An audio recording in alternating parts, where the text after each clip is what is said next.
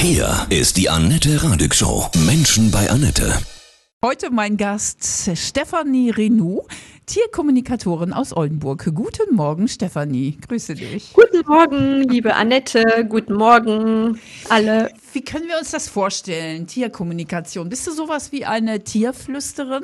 Das kann man so sagen, ja. Ich nenne mich Dolmetscherin für die Tiere. Ich gebe den Tieren meine Stimme. Im Grunde genommen ist das sehr einfach, nur dass die ganzen Menschen sich das kaum vorstellen können. Also das ist eine nonverbale Verständigung, wenn du so willst, eine intuitive Verbindung und ich vergleiche das immer wie ein Telefonanruf. Man hat eine Telefonnummer, wenn man eine Freundin anruft und in der Tierkommunikation ist die Telefonnummer ein Foto, das Geburtsdatum und womöglich das Adoptionsdatum des Tieres.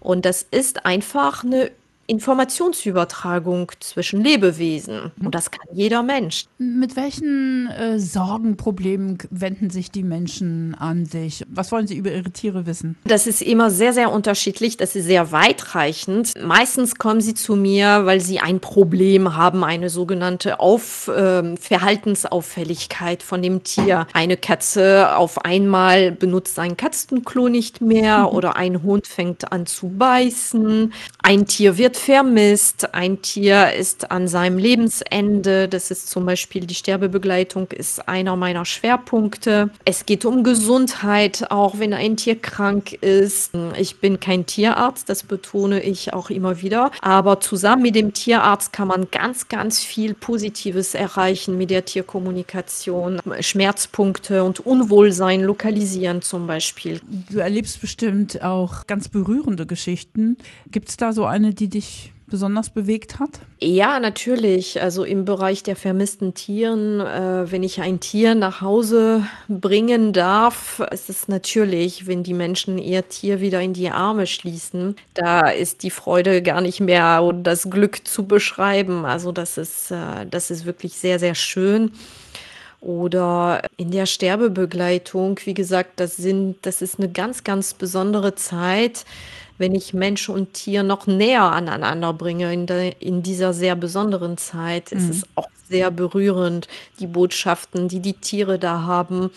Und das Schönste, was ich bekomme, das ist immer die Liebe der Tiere für ihre Menschen. Das ist so ein riesengroßes Gefühl. Das ist fast unbeschreiblich, was die Tiere für ihre Menschen empfinden. Mhm. Hast du ein, ein besonderes Zitat über Tiere, von Tieren? Also ich sage immer, die Tiere geben uns so viel und dank dieser stillen Sprache der Intuition können wir ihnen etwas zurückgeben, weißt du? Mhm. Tiere sind Engel auf der Erde, finde ich. Ich habe eh den Eindruck, dass auch wir Menschen wieder mehr zur Intuition kommen.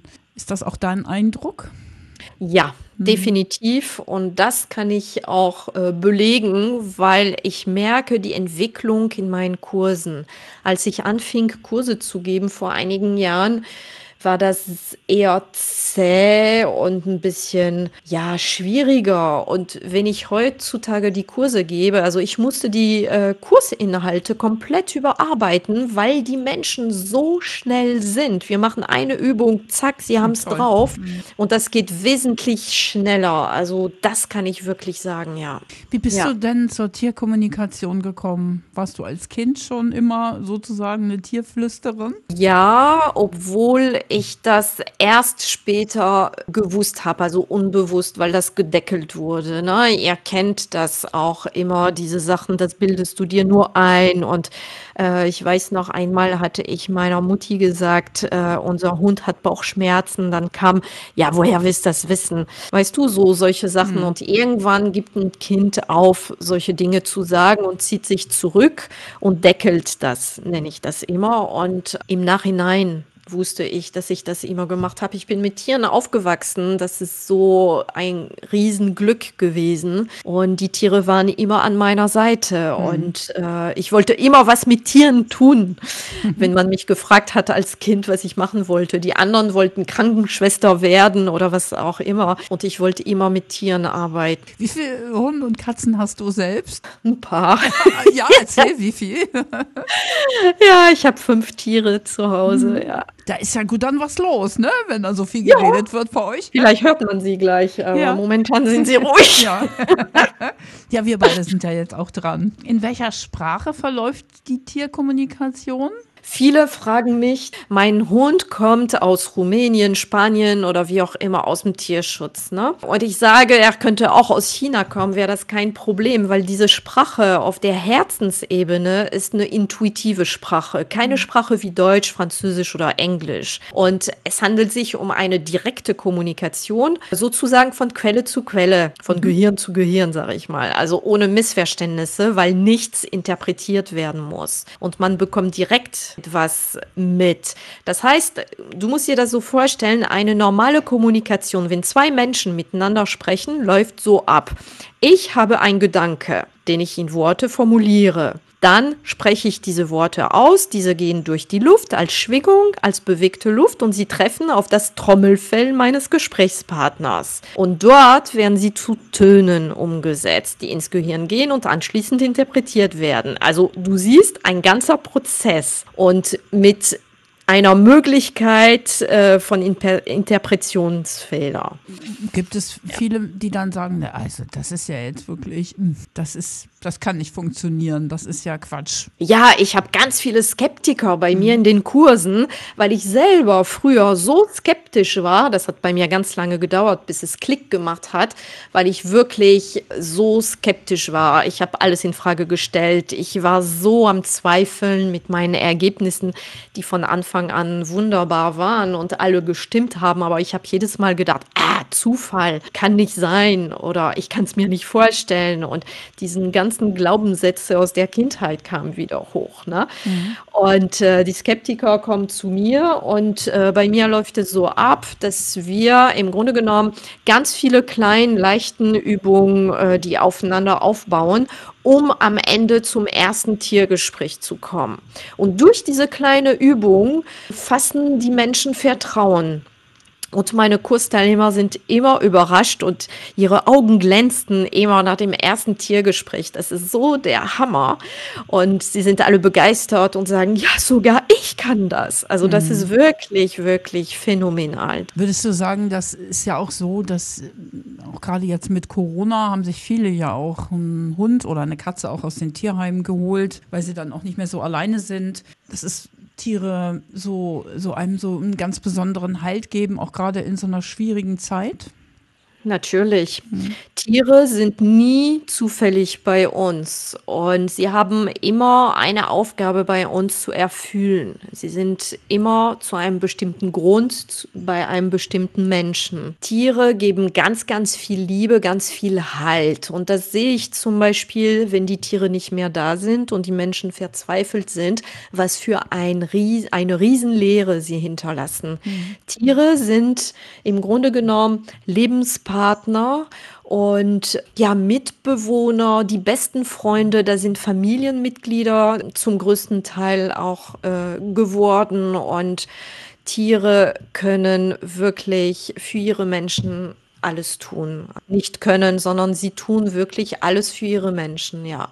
Also es ist zum Beispiel auch super, wenn ich eine Katze habe und mit der auch normal spreche, so wie mit einem Menschen. Also guck mal, heute war das und das und ich meine, ja. ne, also so nicht denken irgendwie, die versteht mich ja eh nicht, sondern wirklich ganz normal mit der reden oder mit dem Hund reden. Ja, wieso? Oder? Sie versteht dich sehr wohl. Ja, ja. De viele denken, dass das nicht so wäre. Ja, mhm. ja, ja. Mhm. Und das ist das Schöne, weil in den kleinen Übungen, die ich mhm. äh, meinen Kurs Kursteilnehmern an die Hand gebe, die wir äh, im Kurs machen, ist es einfach so, dass ich sie nach Hause schicke und ich sage, sprich mit deinem Tier, als ob es ein Mensch wäre. Mhm. Das ist eine Übung zum Beispiel. Und wenn wir wirklich klar im Kopf sind und visualisieren gleichzeitig die richtigen Bilder, die zu den Worten passen, dann versteht jedes Tier das. Die Tiere verstehen uns, weil sie das von Geburt an machen mit dieser intuitiven Kommunikation. Das ist angeboren bei ihnen. Sie machen nichts anderes und sie sind Meister darin. Das heißt, sie lesen in uns wie in offenen Büchern. Mhm. Das heißt, die Menschen, die ein Tier haben und dieses Tier lieben, da ist eine starke Bindung, eine sehr, sehr große Verbindung. Und jetzt gilt es im Grunde genommen, das umgekehrt zu machen, dass ich als Mensch verstehe, was mein Tier mir sagen will. Andersrum ist es kein Thema. Ist ja auch so, dass, es kennen ja bestimmt auch alle, die Haustiere haben, dass wenn es einem nicht gut geht, dass die dann ankommen und ja, kuscheln wollen ne? oder sich zu einem legen. Ganz genau. Ich kann dir auch so ein Beispiel geben, das kennt jeder. Katzenhüter zum Beispiel. Der Termin in der Praxis, um 14 Uhr müssen wir dort sein und wer ist nicht da um die Uhrzeit, obwohl jeden Tag um die Zeit kommt die Katze zum Essen. Mhm.